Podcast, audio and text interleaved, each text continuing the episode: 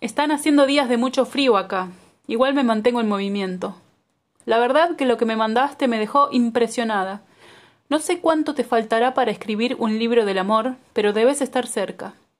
Quizás desandando encontrás material para producir, pero sobre todo para verte.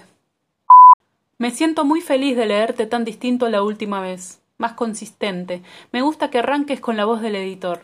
No está muy claro, pero cuando lees entero el texto te das cuenta que sí. Al inicio te arma la trama o te dice desde qué lugar leer y eso te condiciona un poco, pero aunque pareciera lo contrario, no está todo dicho. Dan ganas de volver a leer el principio y revisar si se confirma o no en el relato lo que se anuncia en las primeras páginas. El personaje femenino está muy bien, está bueno lo que le pasa. Los masculinos por momentos se confunden. Yo ordenaría un poco eso para definir quién es quién y dónde está cada uno.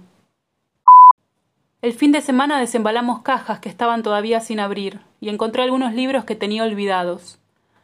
Leo algunos pasajes subrayados con lápiz y tengo la sensación de que eran mensajes que me escribía a mí misma para el futuro.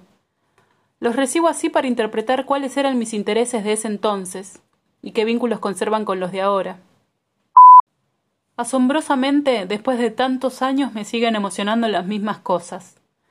Encontré un cuento de Alejo Carpentier que se llama Semejante a la noche, y es la historia de un soldado, pero desde la tumba al nacimiento. Mirá lo que dice Carpentier de su libro. El hombre no cambia, sigue actuando exactamente en el sentido que debe hacerlo, pero cambian constantemente los telones de fondo, como si detrás de un cantante hubiera un juego de tramoya que situara detrás de él decorados tales como un palacio florentino y después inmediatamente un panorama de Nueva York. Mi personaje sigue completamente inmutable, es decir, que veintitantos siglos han pasado desde el primer capítulo al segundo, y el personaje sigue en la inmutabilidad de ciertos sentimientos humanos y de ciertos comportamientos del hombre.